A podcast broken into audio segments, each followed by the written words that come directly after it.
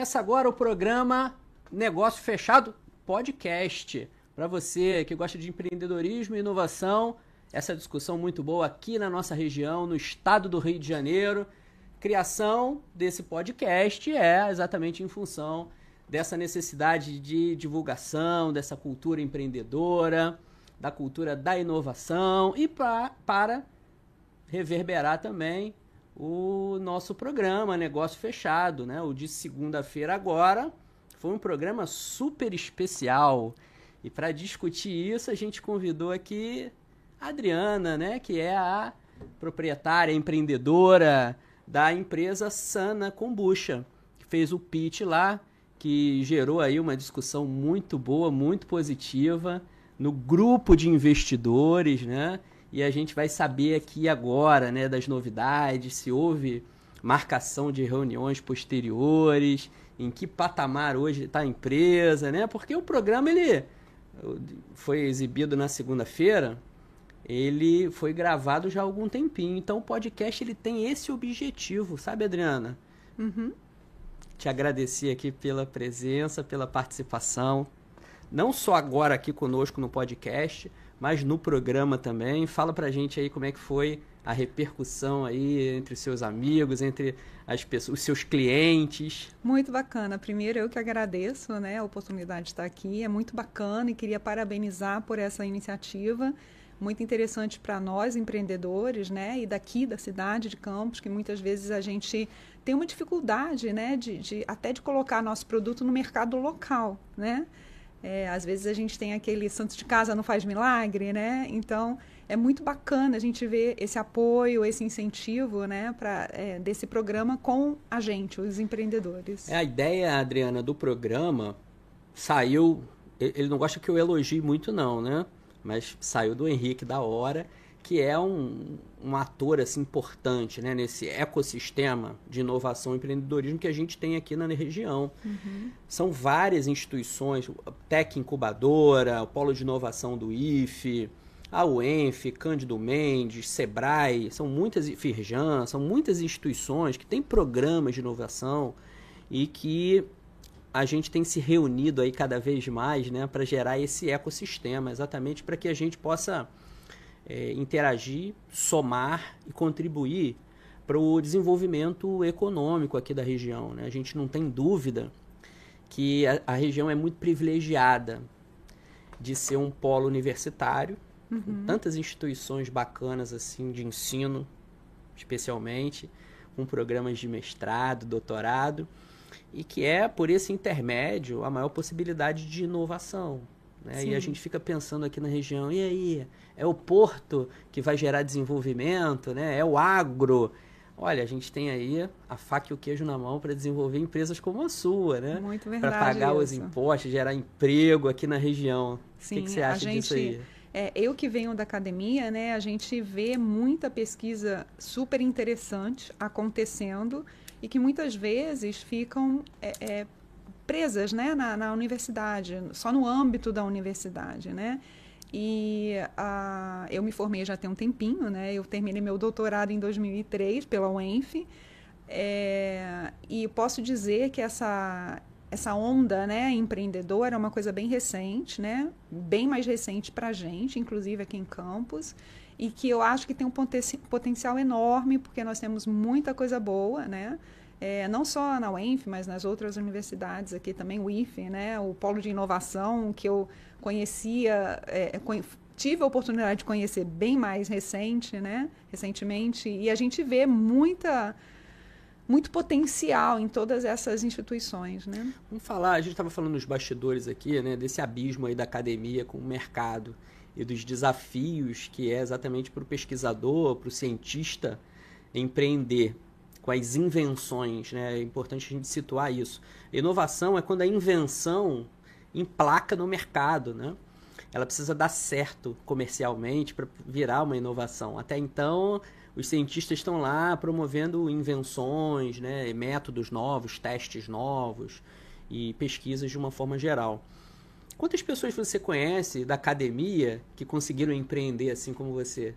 Olha, eu posso dizer que É, eu, conhe eu, conheço sete pessoas porque somos nós da primeira turma do edital Doutor Empreendedor da FAPERJ. Né? Então, isso que uniu a gente, que antes é, eu não conhecia e também é, a gente nem ouvia falar muito nisso. Né? O abismo é, é, enorme e, de novo, eu acho que essa, esse incentivo para a gente sair de laboratório e entrar no mercado é uma coisa muito recente. Né? E eu acho que cada vez mais a gente vai ver outras pessoas, outros pesquisadores entrando no mercado, o que é um desafio enorme, porque a nossa formação até então é uma formação meramente acadêmica, meramente não, né, mas puramente acadêmica, né? E quando você entra no mercado, você tem um desafio enorme. Primeiro, eu acho que o primeiro desafio é virar a chave. O seu mindset de pesquisador é, te coloca muito numa posição que você quer é, experimentar mais, às vezes até ser um pouco perfeccionista. É, você pensa em projetos de pesquisa, né? até você virar a chave e conseguir é, entender que você precisa realmente entrar no mercado, você precisa vender a sua ideia, senão não é um negócio, é só uma ideia, né? É, isso leva um tempinho. Para mim, levou um tempinho considerável virar essa chave aí. Você vê que é muito bacana o que você falou, né? Eu perguntei assim, você conhece quantos cientistas que viraram empreendedores? Você falou sete. E foram sete eh, que viraram essa chave exatamente por, por conta de uma política pública específica, né? Sim. E a gente fala, a gente tem um, um pesquisador né, na área de inovação chamado Etzkovitz, que criou um, um, método, né, um modelo, na verdade, da tríplice hélice, que é um modelo que, que baseia o desenvolvimento baseado na inovação. E é uhum. a tríplice hélice porque uma delas é o papel da academia, uhum. exatamente criando pesquisa, desenvolvendo invenções, o governo, e aí esses sete só viraram sete por conta de uma política do governo, da FAPERJ, sim, sim, que lançou um edital Doutor Empreendedor. Exato. Então, assim, é, esses pesquisadores vislumbraram, foram estimulados a empreender por conta de uma política pública. E o terceiro são as empresas mesmo, né? As empresas que eh, precisam da academia, da inovação, precisam da, da, do governo, do, do, do, dos insumos, do incentivo para poder a gente girar essa roda e desenvolver sobre essa vertente. A gente tem a gente está vendo isso acontecendo aqui, é muito legal, né? A gente está fazendo, está visualizando o início dessa Sim. história do desenvolvimento. Pode ser que daqui a alguns anos a gente olhe para a região e analise que além do, do ciclo da cana, do ciclo do petróleo, teve um ciclo de inovação aqui também surgindo e está surgindo aqui com esses mecanismos, né? Sim, é, com essas é... discussões, com esses, com esses programas, com, com um trabalho aí, a gente estava falando antes aqui, voluntário, né, de muita gente uhum. em prol da inovação. Né? É, inclusive, é, eu posso, a gente pode realmente dizer que é o início, né? Porque quando eu digo os sete a empreendedores que eu conheço, somos sete do primeiro edital do Doutor Empreendedor da FAPERJ. Foi o primeiro edital que lançou. E foi muito interessante porque assim, a minha história, a história da kombucha em geral, quem empreende na kombucha, é uma história muito semelhante. Você começa como hobby, é uma coisa que te faz bem, aí você começa a, a colocar para os amigos, dos amigos, os amigos dos amigos, e isso vai crescendo. Depois as pessoas se, sentem um pouco de é, é, incômodo, né, de, de ficar recebendo, começa, não, então você me vende, aí você começa a vender, né? Então, a minha história com a kombucha foi muito assim. E eu sei que é a história de muita gente também que começou na kombucha. É, e aí eu comecei sendo MEI, depois que comecei a, a, vender realmente, né, eu comecei sendo MEI, né, microempreendedor individual.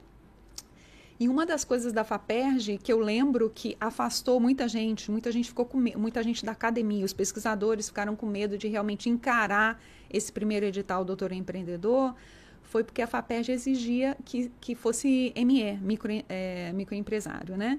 É, mas isso é uma coisa muito interessante que coloca um compromisso muito maior, né? Você realmente começa a entender que você tem que realmente entrar no mercado, que isso é um negócio que você é, tem que fazer a coisa rodar, né? Então, assim, foi, foi muito interessante todo esse início aí, né? E eu acho que agora esse medo já foi ultrapassado e eu acho que tem vários pesquisadores que já entenderam a oportunidade, né? Porque é uma, uma oportunidade fantástica, né? Você tem uma verba do governo para você a, investir na sua própria empresa e você tem que ser muito estratégico para investir esse dinheiro de forma que você tenha o um negócio, você rode o negócio, né? É, tem um tempo do mercado que é um tempo diferente da academia, né? A gente estava falando aqui. Academia tem a gente é cobrado pelas publicações, pelo qualis dos periódicos, né? Você tem uma Exato. outra lógica de cobrança, né? A CAP está ali em cima olhando exatamente isso, a qualidade da publicação. Você publicou uma tese e essa tese gerou três artigos. Se esses artigos foram publicados em bons periódicos, isso quer dizer que é uma boa tese. Uhum. Então, ela tem essas métricas assim muito próprias que estão muito longe de questões de mercado, né? É bacana você fazer essa observação, porque é isso, você montou uma, um, um MEI, até, é, é até mais fácil assim, você desistiu, você entra no site do governo gov.br, dá baixa no MEI, né? Tá? Agora a ME já não é tão fácil assim, né? Você uhum. tem empregado ou não. Contador. Contador, já tem uma série de exigências ali. É que é difícil você retroceder. Exato. Então, é, é aquela coisa, né? Agora vamos para frente, vamos é, tentar decolar, tracionar o negócio. É, exige um comprometimento bem maior, né? Bem maior.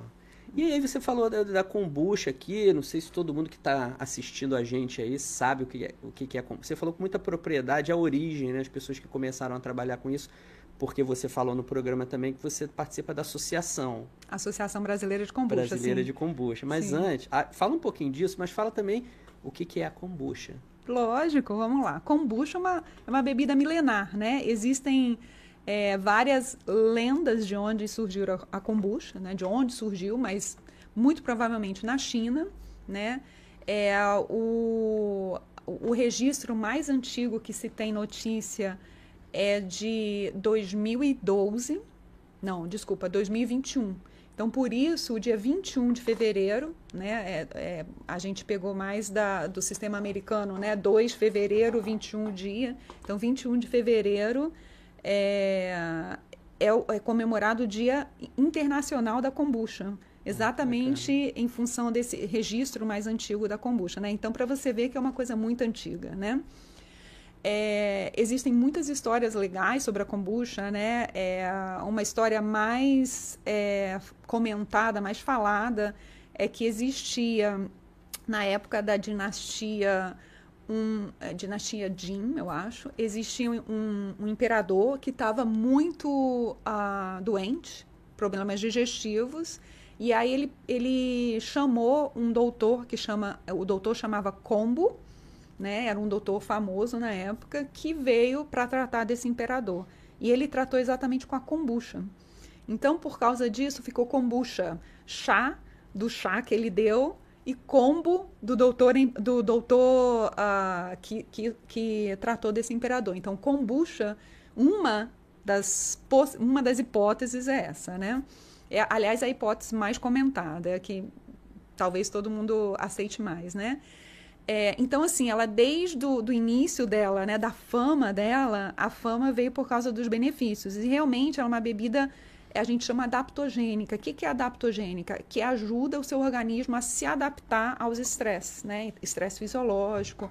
Então, é, ela tem várias propriedades, isso já está sendo estudado, inclusive no Brasil nós já temos grupos de pesquisadores é, bastante fortes, né? Tem em Minas Gerais, em Viçosa, tem na USP, ah, tem um pessoal lá do Nordeste, se não me engano, do Pernambu de Pernambuco, ah, tem do Paraná, enfim, nós temos vários grupos aqui do Brasil, de fora do Brasil também, né?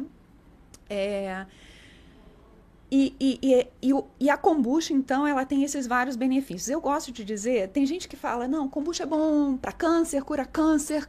Não é nada disso, gente. Isso aí, né, é balela. A gente não pode propagar isso. Mas o que, que a kombucha é boa? A kombucha, um dos ácidos, porque vamos explicar como é que é a kombucha. A kombucha é um chá, e quando a gente fala chá, é chá que vem de uma planta que chama Camellia sinensis. Essa planta dá o chá verde, chá preto, chá branco, isso é chá.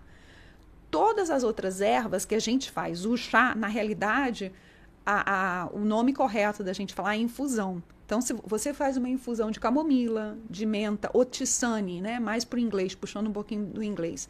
É, todas essas ervas seriam infusões. Chá realmente, originalmente, por isso que kombucha, esse chá é da Camellia sinensis, é o que vem o chá preto, chá verde, chá branco, etc. O chá, principalmente o chá verde, ele já é reconhecidamente é, importante, ele te ajuda, ele tem vários antioxidantes. Quando você fermenta, então você a kombucha você faz o chá, você coloca o açúcar, tá? Aí as pessoas falam: "Uau, kombucha tem açúcar". Calma aí, vamos com calma. O açúcar é o substrato, é o que a, a bactéria, né, vai comer, vai vai metabolizar para produzir os ácidos orgânicos. Então, uma kombucha bem fermentada, ela vai ter só um residual de açúcar. Você não vai ter açúcar ali, né? Você vai ter um residual. Todo o açúcar foi transformado em ácidos orgânicos e outros elementos, né, que são altamente favoráveis à saúde. Um deles, o principal, mais estudado, é, é, um ácido que chama ácido glicurônico. Esse ácido também é produzido no fígado, ele ajuda o fígado a fazer um detox né? E quando você tem um organismo limpo, vamos dizer assim, você dá a oportunidade do seu organismo funcionar melhor. Então ele funciona melhor, tanto a parte mental, a parte física, né? Porque você tem um organismo que está mais adaptado. Então, a, a, a, quando a gente fala que é uma bebida adaptogênica, vem exatamente dessa noção, né? De, de você ter esse detox e ter um organismo mais limpo e mais funcional, funcionando a pleno vapor, né? Então a kombucha está muito relacionada com isso. E aí já existem estudos que falam que a kombucha ajuda na. Uh, na é, não seria como eu vou dizer, não é que baixa a glicose, mas ela estabiliza a glicose. Então, para diabéticos, é, já existem pesquisas que diz que ajuda.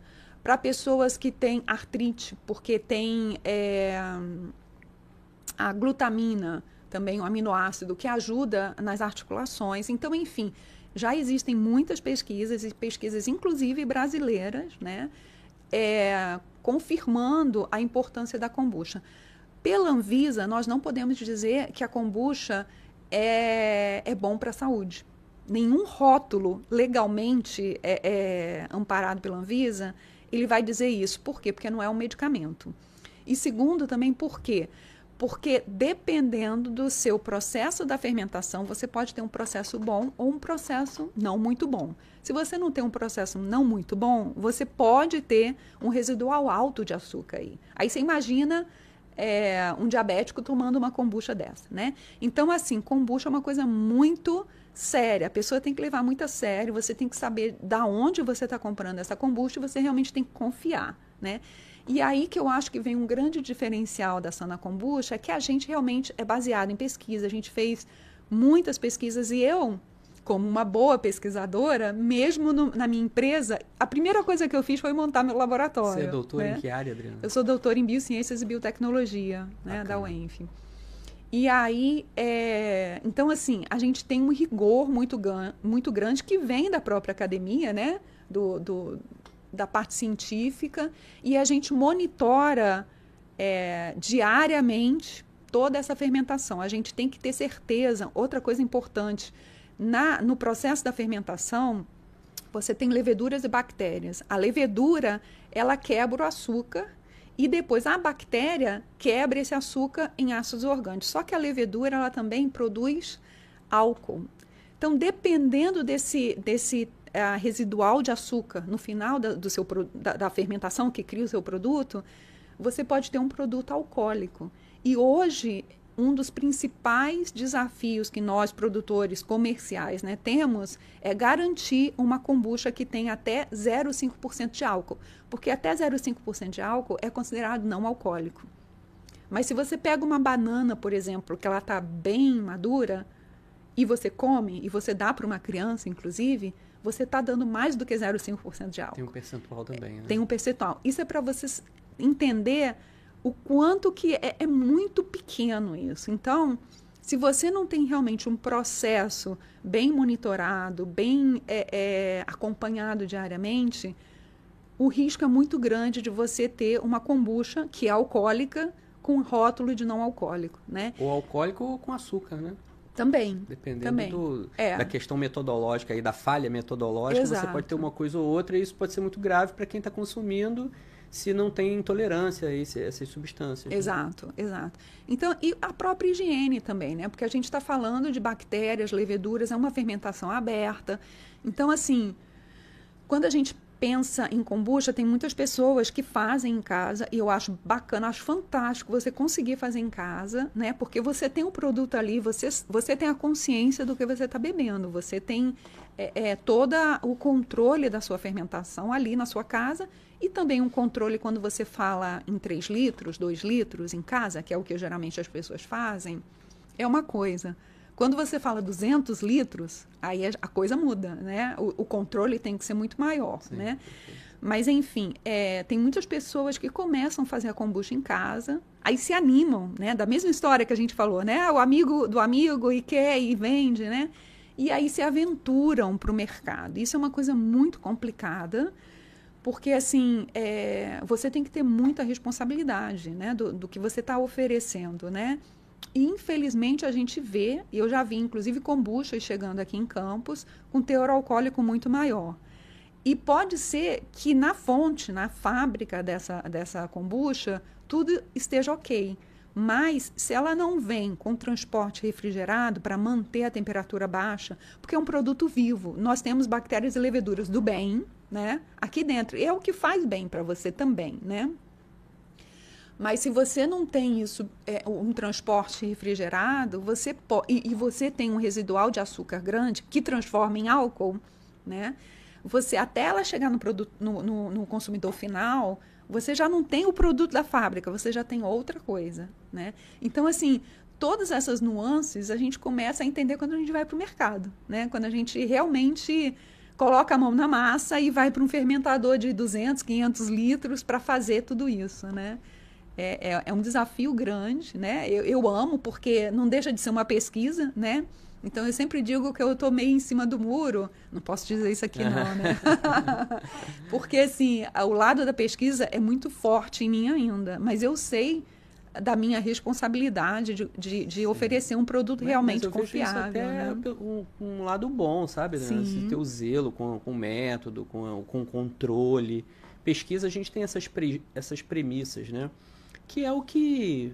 A ciência é isso, né? O que diferencia a ciência do, do senso comum, né? E hoje a gente precisa ressaltar e celebrar a ciência, porque foi muito atacada, né? Recentemente, né? Uma vertente negacionista muito grande. Uhum. Então a gente não só como cientistas, né, precisamos aí valorizá-la e celebrá-la sempre. E tudo que você falou é, colabora para isso, né? Você tem que, que acreditar num produto que é feito com essas premissas, né? Isso gera confiança no consumo. Uhum. É um produto que tem excelentes propriedades, desde que seja elaborado dentro da- das técnicas. E você desenvolveu uma técnica própria para isso. Sim. Está patenteada? Como é que tá? Você Não. desenvolveu isso em alguma pesquisa de pós-doutorado, de doutorado? Como é Não, que foi? na realidade veio tudo junto, né? Eu comecei desde que eu, ah, bom, antes de eu entrar no mundo da kombucha diretamente, é, eu morei um ano em San Diego, né? É, e lá eu tive uma oportunidade fantástica que foi interagir com um grupo de pesquisa do Dr. Rob Knight. Esse, o, o Rob Knight, ele é um dos papas da pesquisa em microbioma. Hoje em dia todo mundo fala de microbioma, né? Microbioma é toda essa comunidade bacteriana, é, microbiológica na realidade, microbiana, que convive com a gente. Na realidade, eu acho que é a gente que convive com ela, né? Hoje em dia, é, a gente sabe da importância e do quanto isso é, é, a gente está dependente, na realidade, de várias é, é, processos, é, hormônios, etc., que a, a própria é, comunidade. A gente falava antes a flora intestinal, hoje a gente fala microbiota, né? É, tudo, tudo isso é, no intestino, né? E, e, e, e que ajuda a gente, né? Na realidade, a gente está adaptado. Nós temos, é, nós somos um- mais microbianos do que humanos, né? Nós temos mais células microbianas do que humanas. Aí para você ver a importância dessa comunidade para a gente. Então, é, toda essa noção da importância do microbioma é muito recente, né? Veio logo depois da, a, do, do, avanço da tecnologia, né? Hoje a gente, você pega uma amostra de DNA, você tem o genoma dela todo, todo é, sequenciado em questões de, eu, eu diria nem dias, questões até menos do que isso, né? Mas essa tecnologia ela começou a ser desenvolvida na época do, do genoma humano, lembra? Sim. Uma das é, promessas do genoma humano é que a gente ia ter o sequenciamento do, do, nosso DNA direto, né? E a partir desse sequenciamento você ia ter uma medicina exata, você ia ter exatamente o que a, a, a interve, intervenção sob medida. Sob medida, exato. E depois viram que nós somos praticamente clones nesse nível, né? Inclusive nós somos muito parecidos com, com outros primatas, né?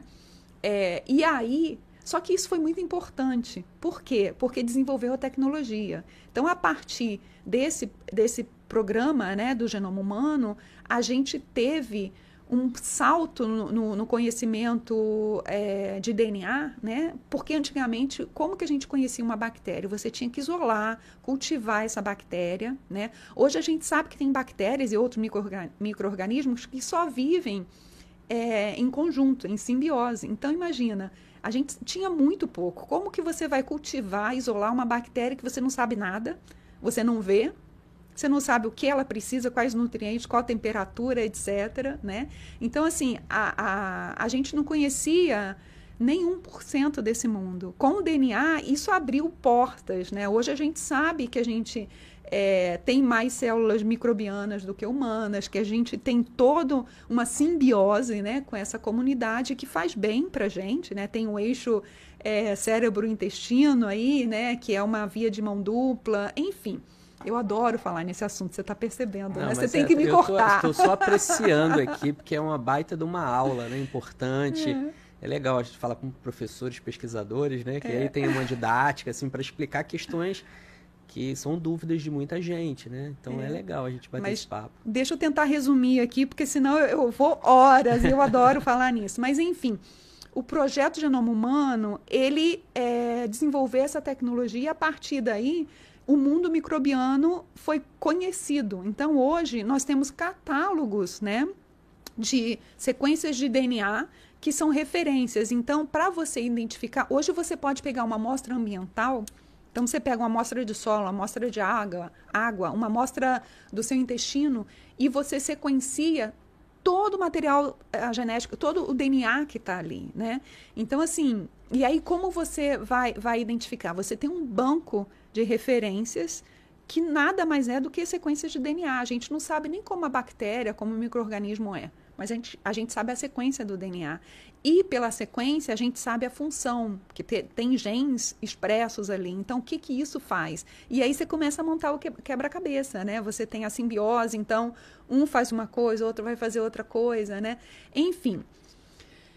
Por que, que eu estou falando isso? Vou voltar lá para San Diego. Então, é, em 2017, eu morei um ano em San Diego e tive essa oportunidade de trabalhar nesse laboratório. Foi fantástico, uma coisa assim que mudou muito, muito a minha visão de pesquisa, porque quando eu estava lá, o Rob, ele tinha o Rob Knight, né? Ele tinha um um centro de inovação em microbioma. Uhum. E lá as, as pesquisas são de ponta, são pesquisas assim muito avançadas e os pós-docs tinham projetos interessantíssimos para virar empresa. Lá, 2017, foi a primeira vez que eu vi um pesquisador que incentivava o grupo de pesquisa dele a montar empresas através do Centro de Inovação do Microbioma. Tem, até hoje eles têm lá, né? É, e hoje ele já tem uma empresa de um desses pós-docs que trabalha exatamente. É, qual, a empresa dele é o que? É sequenciar o seu microbioma, saber o que está é, em, fora de equilíbrio ali, em desbalance, em desbiose. E aí ele, ele te oferece um probiótico específico para o seu caso. Olha só a resolução que a gente chegou, né? Mas enfim, nesse grupo foi onde pela primeira vez eu, clicou assim, nossa, pesquisa pode virar negócio. E aí, para completar mais ainda, San Diego é um polo de cerveja. E a kombucha ela veio na carona da cerveja e a, a, San Diego virou um polo, Califórnia em geral, virou um polo da kombucha.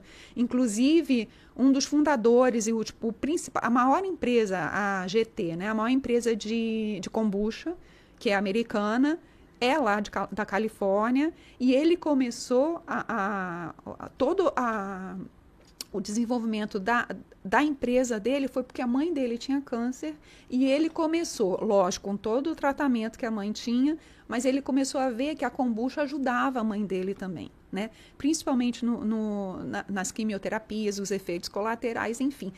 Essa maior empresa hoje de kombucha veio dessa, dessa noção, né? dessa, dessa, dessa história aí, né? E ah, quando eu estava lá ainda, nesse grupo de pesquisa, veio uma empresa de kombucha que encomendou uma pesquisa para o grupo. Falou: olha, eu tenho essa minha kombucha, eu quero saber se ela faz bem ou não. Como que a gente faz? E aí eu olhei para isso e falei: caramba, kombucha. Eu já fazia kombucha lá na, em San Diego, né? Aliás, eu comecei a fazer kombucha porque eu tenho intolerância à lactose. E depois que eu comecei a kombucha, eu não tomo lactase, não, a enzima, né? Eu, eu consegui é, melhorar a minha flora e com isso a minha intolerância agora é mais tolerável, eu diria, né? Porque eu não sei se, se eu não tenho ainda, mas pelo menos eu não sinto efeito, né? Então, assim, a kombucha vai levando a tudo isso, né? Então, depois que essa empresa foi no grupo para pedir essa pesquisa, eu falei: caramba, é isso que eu quero. Né? Eu falei, eu quero trabalhar com uma coisa que eu acredito, que eu gosto, eu uso, é meu hobby e agora vai virar negócio. Voltei para o Brasil com isso. Cheguei aqui agora, o que, que eu faço, né? E aí, 2019, aí comecei a fazer em casa, né? E, e, e fazendo pesquisa. Então, mesmo fazendo em casa. eu... Você estava, desculpa, você estava vinculado a alguma instituição de ensino? Não. Estava em casa, eu estava em casa. ali. É, fazendo. eu estava em casa e sempre fui muito curiosa, sempre segui muito os artigos científicos e comecei a seguir tudo que se falava sobre kombucha. Então, a partir dessa revisão de literatura que eu fiz, um pouco não intencional, mas eu fui. Sabe quando a coisa vai crescendo e você vai juntando e o quebra-cabeça vai se formando na sua cabeça, né? E aí eu falei: não, eu vou fazer dessa forma. E esse é o meu segredo industrial, ah, né? Ah, que bacana. É bem assim, bem, bem da parte científica, né? Mas uma coisa que foi, foi acontecendo. E aí, o como que, qual foi o empurrão que eu precisava? O edital Doutor Empreendedor, que foi finalmente quando eu realmente falei, eu realmente encarei isso como negócio. Porque até então aquela chave, né? A, uhum. pes a pesquisadora desenvolvendo o hobby dela, né? Então quando você vai pro, é meio que empurrado. Eu acho que acho que a maioria dos pesquisadores devem a, a, a noção que eu tenho é que eles têm que ser um pouquinho empurrados para o mercado para poder realmente criar coragem e ir para frente, né? Porque o potencial tem. Só que a gente, e aí eu já estou falando de uma escola mais antiga, porque eu sei agora que na, nas universidades em geral, você tem até aula de empreendedorismo, né? Para todo o curso. Sim, né? tem alguns, algumas pós-graduações na UENF que eles quebraram paradigmas nesse sentido e já tem aula de empreendedorismo logo no início. Então, Importantíssimo. o aluno entra no mestrado, no doutorado, eu tenho um um protagonista nisso, que é o professor Gonçalo. Não sei se você uhum, conhece. Conheço, conheço. Ele, ele já instituiu isso, e aí, o, o Adriana, aumentou significativamente o número de empreendedores oriundos uhum. da academia. Uhum. Você vê que é uma ação ali relativamente simples, quer dizer, você implementar uma disciplina e nessa disciplina você fala sobre propriedade intelectual, você fala sobre empreendedorismo, você fala dessa possibilidade, você, você já vai transferindo essa coragem Exato. e cogitando essa possibilidade daquela uhum. pesquisa que vai torná-lo mestre ou doutor uhum. se transformar em algo mais uhum. do que um, um livro para estante. Exato. E atender aos critérios da CAPES, né, que a gente falava anteriormente. É. Então é isso. Aqui na UENF a gente está vendo essa mudança muito positiva. E, e aí muito... eu te pergunto como é que você ficou, ficou sabendo da Tech incubadora e o, como é que esse edital Doutor Empreendedor caiu na tua mão e como é que você achou a Tech é. nesse contexto? É, eu sempre acompanhei a FAPERJ e também outras é, possibilidades de, de, de, financiamento, né? Quando eu vi na FAPERJ que tinha doutor empreendedor, E eu acho que até eles não entendiam muito o que eles estavam falando, porque o edital, ele ficou meio assim, ele escrito meio pesquisa, meio negócio, né? Eu olhei para aquilo e falei, ué, acho que é isso que eu preciso. De início, eu meio que desisti, falei, não, eu vou, não vou virar ME, isso aí tá demais para mim, né? Aquela coisa de, é, é, da coragem, né? Da, da zona de conforto, da, né? É, Pô, não vou, vou sair aqui da minha zona de conforto. Exato, exato. E aí, mas aí eu fiz, eu escrevi esse projeto, fui aprovada, e aí o, o doutor empreendedor, uma das exigências é que você tem que estar tá em alguma incubadora. E aí eu fui procurar a Tech, né? É, e aí eu conheci o Henrique, e aí o Henrique deu todo o apoio pra gente na época, inclusive de treinar a gente pro pitch. Imagina, eu nunca tinha feito um pitch na vida. Porque quando. Você tá vendo que eu gosto de falar aqui, né? E quando. O pitch são cinco minutos. Cinco né? minutos. E aí você tem que falar de negócio, que, você, que eu nunca tinha falado na minha vida, eu nem sabia. Aquela. A, o vocabulário né, do, do mundo do, dos negócios é completamente diferente do que eu estou acostumada. Imagina, eu falo de DNA, sequenciamento, desbiose, né? E aí você começa a falar é, é, do, do, market share, e você começa a falar dessas coisas, você fala, caramba, e, e eu nem sabia o que, que era realmente faturamento, lucro, contribuição é uma confusão danada, né? E aí o Henrique foi fundamental nisso, de, de realmente. É, a gente tinha reuniões, porque o doutor empreendedor ele é feito em duas etapas. Na primeira etapa, você passa pelo projeto, o projeto é aprovado. E na segunda etapa, você tem que defender o seu projeto. Você dá um pitch para a FAPERD, para um, uma mesa, né? É, julgadora lá da FAPERD, e você tem essa interação. Eu acho que continua online ainda, porque na época que eu fiz era da Covid, né? Então, aliás, foi do 2020. É, a gente ainda tinha isso, né? Que tinha Covid, foi aquela confusão toda para a gente conseguir reunir. Mas a gente fez tudo virtual e até que ofereceu para a gente é, treinos. E foi importantíssimo, porque meu primeiro pitch foi lapidado ali dentro para a gente poder entrar é, e, e, ganhar esse doutor empreendedor, né? Então, assim, foi... Foi o primeiro pitch que você fez, assim, pra... Eu nem sabia o que era pitch. Eu falei, mas pitch é o quê? Me, me explica. Ah, não, você fala em cinco minutos. Mas cinco minutos? O que, que eu vou falar em cinco minutos, né?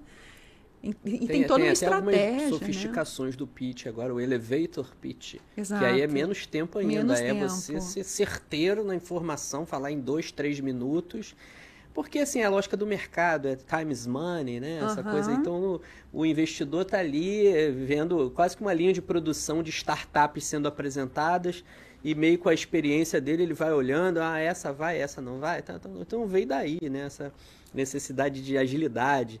E, e tem esses programas Shark Tank, inclusive uhum. o nosso programa Negócio Fechado, claro, teve uma grande inspiração nessa tradição das incubadoras uhum. de promover sequências de pitch para uhum. investidores tal.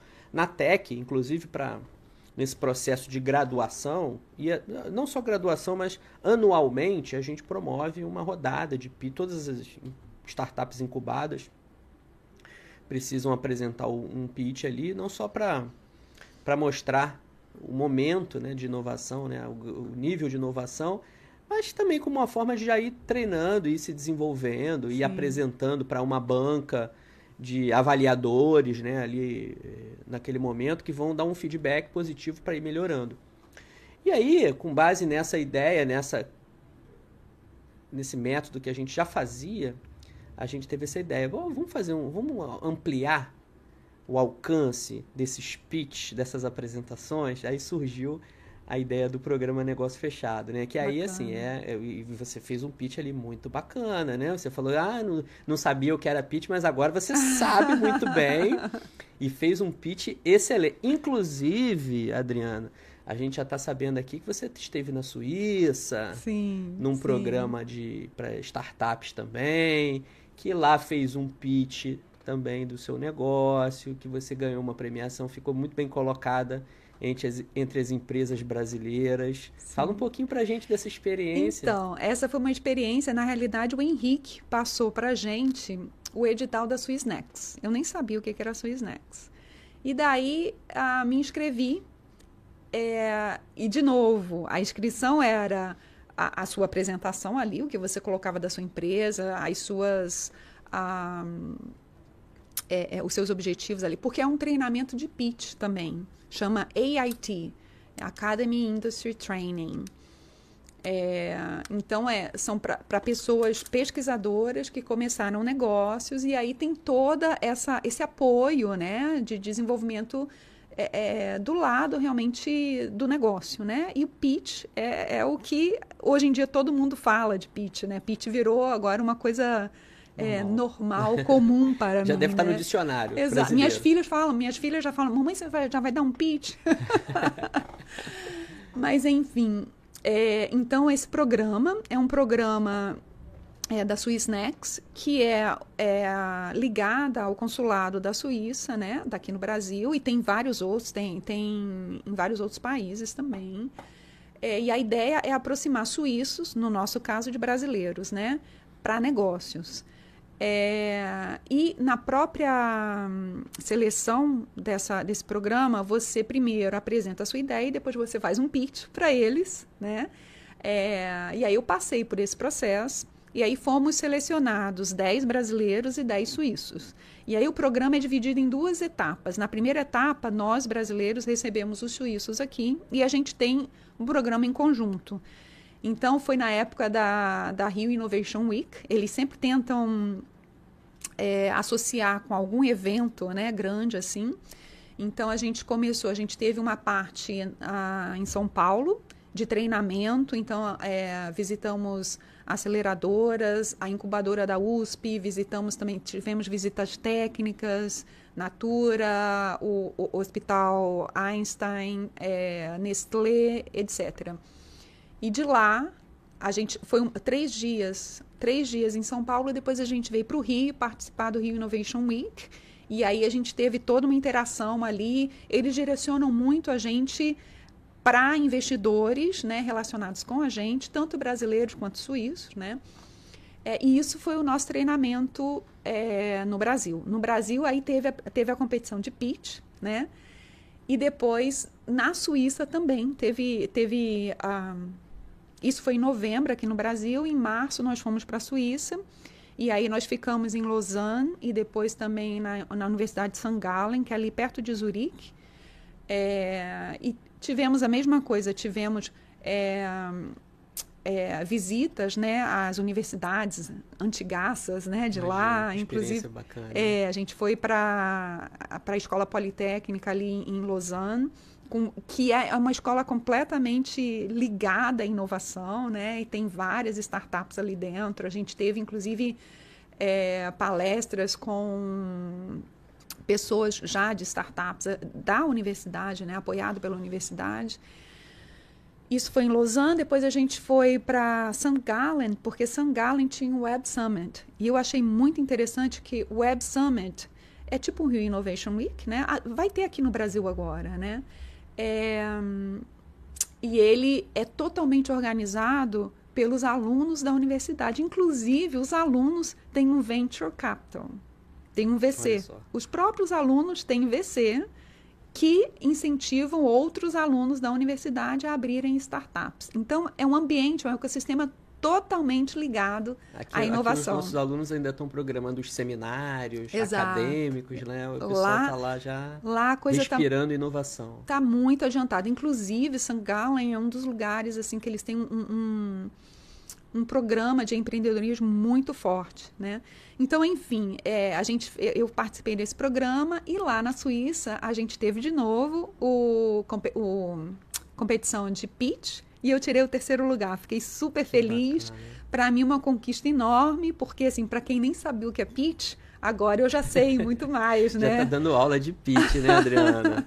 Você falou que você teve contato lá com, até por, por intermédio desse programa, com investidores, né? Sim. E o nosso programa, Negócio Fechado, também, de certa maneira, assim, o objetivo principal é divulgar as uhum. empresas, né? Mas, claro que há possibilidade e já ocorreram investimentos, sabe? As startups que fiz, apresentaram os PITs, que participaram do programa, já está havendo parceria e investimento dos investidores, dos empresários nessas empresas. Como é que como é que está sendo para você? Fala um pouquinho da Sana Kombucha em termos de, de momento, Houve avanço nesse programa lá da Suíça, com contato aí com os investidores. No nosso programa Negócio Fechado aqui, houve alguma promessa aí de próximas reuniões? Já trocaram os telefones ali que a gente viu que isso ocorreu de verdade, né? Mas e aí, já marcaram? Como é que tá a agenda? Então, é, quando quando o programa foi gravado, porque ele foi ao ar na segunda-feira, mas ele foi gravado há um tempinho, né? É, o pitch que, que eu dei, né? E esse pitch foi dado, acho que uma semana antes de eu ir para a Suíça. Então, no programa, quando a gente gravou, Uh, dois investidores falaram que, que, queriam conversar comigo, né? E aí eu expliquei, ó, eu tô indo para a Suíça, vou fazer esse treinamento, na volta a gente conversa. Então a volta está aqui. é, nós já conversamos, eu tive uma conversa muito rápida com os dois, né? Com o Luciano e com o Gilberto. É, nós tivemos uma conversa bastante rápida, mas ficamos de nos reunir de novo para ver o que, que a gente pode é, entrar em parceria aí, como que a gente pode fechar algum negócio. na apresentação você disse que o teu interesse ali maior era o, o smart money. Uhum. É, que tipo de, de conhecimento, de intervenção, de colaboração, de experiência você mais precisaria na tua empresa hoje? A área comercial, a área de estratégia? Eu acho a área comercial, porque assim como eu falei no pitch, né? Eu hoje eu estou em 200 litros mês, mas a minha produção pode chegar a mil litros mês. Eu já tenho os fermentadores para isso, né? É, mas eu ainda preciso vender, né? Eu ainda preciso conquistar mercado. Então eu acho assim, tem a estratégia, tem. Tudo isso vai junto, mas se você não conquista o mercado, a coisa não anda. Então, para mim, a parte comercial é importantíssima chegar nesse pico de produção em função da, da, demanda. da tração Exato. comercial. Exato. Aí tem, tem essas palavras, eu estou aprendendo também, eu também. sabe? Tração, não é aumento de venda, é tracionar o negócio, Exato. né? Tem toda uma terminologia, escalar, escalar e tudo mais. E você batizou o teu produto de, de Sana, né? Que é uma região belíssima, né? Tava te falando aí que eu tive lá no feriado, sou fã daquela região.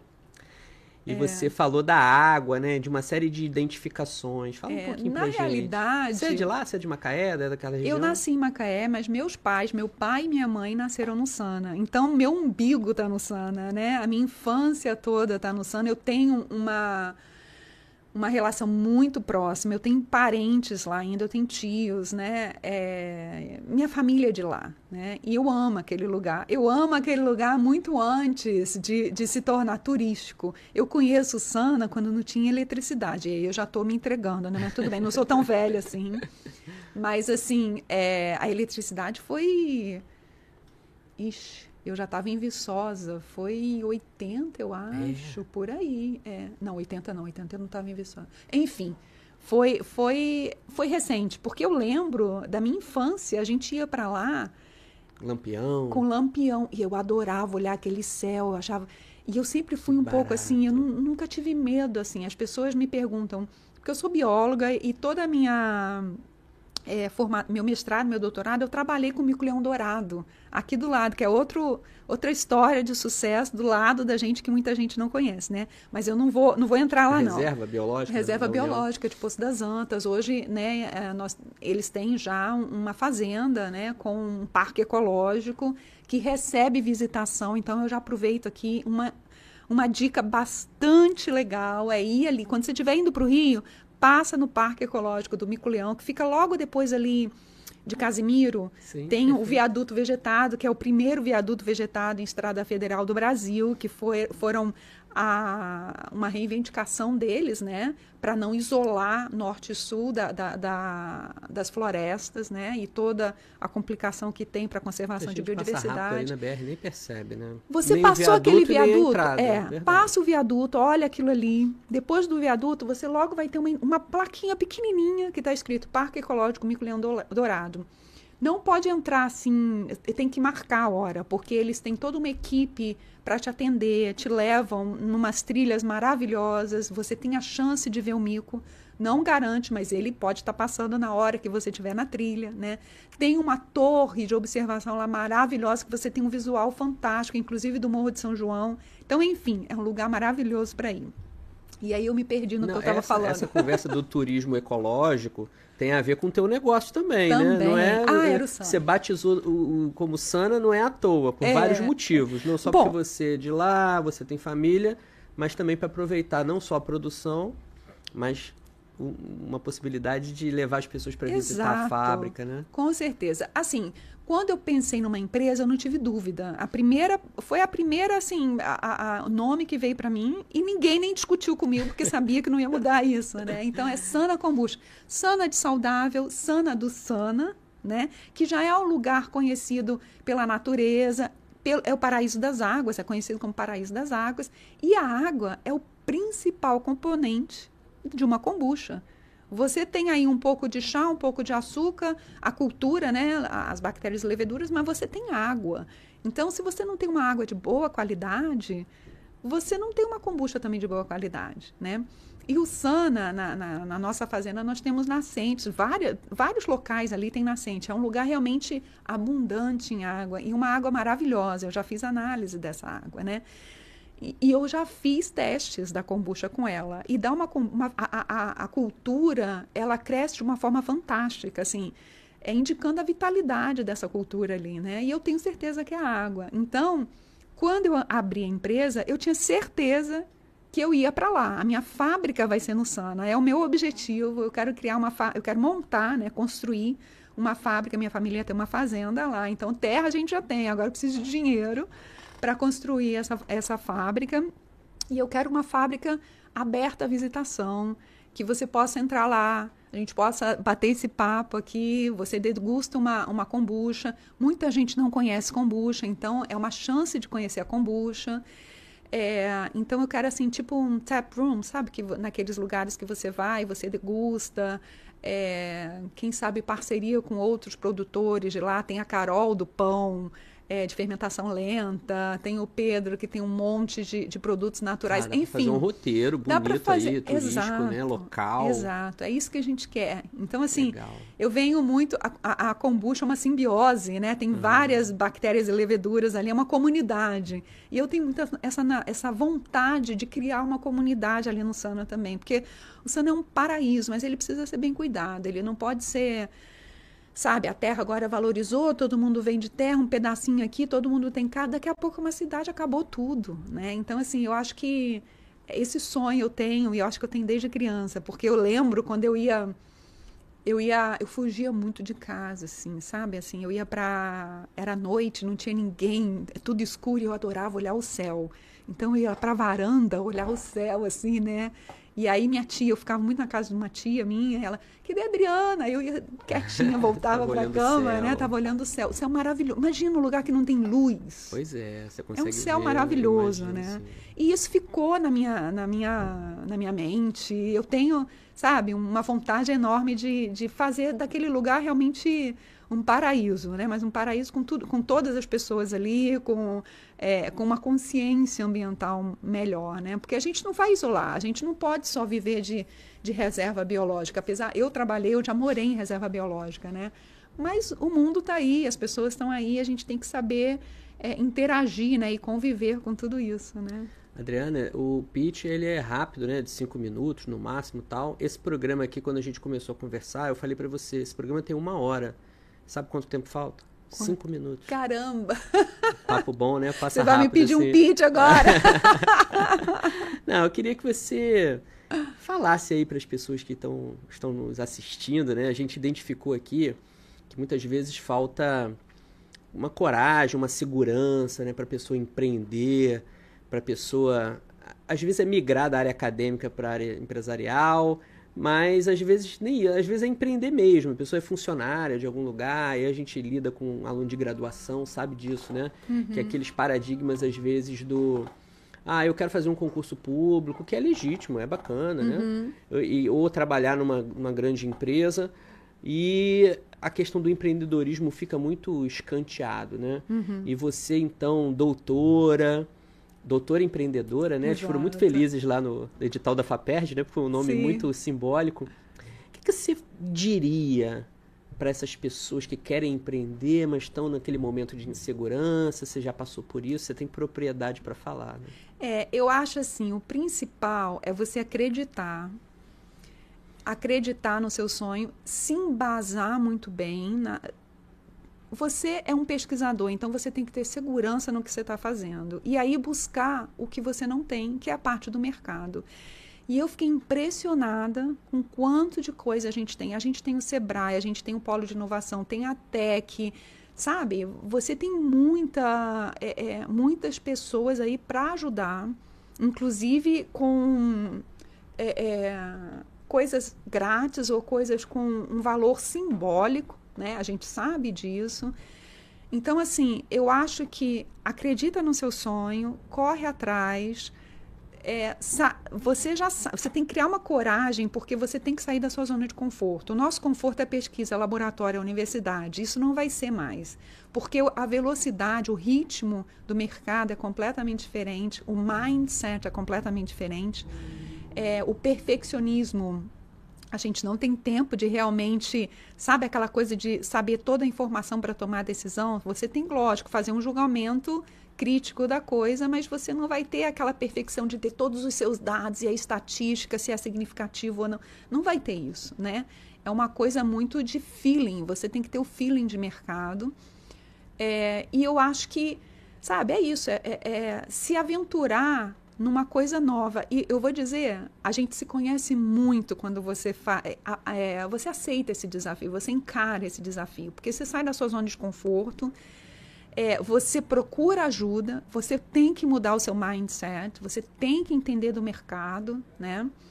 É, e, e se jogar, porque eu acho que é isso, a gente se joga e aí cada dia é um problema. Eu tenho um amigo que sempre falou para mim, olha, você vai empreender, empreender, você vai resolver um problema de vez. Hoje eu falo para ele, é mais de um problema de vez, é mais um problema por dia, né? Mas é isso, a gente está cada dia. E essa, essa é a dinâmica, né? O, o, mercado é muito dinâmico e exige de você uma certa praticidade, flexibilidade também, né? Porque às vezes você quer a coisa perfeita, a coisa daquele jeito e não vai ser, mas vai funcionar, né?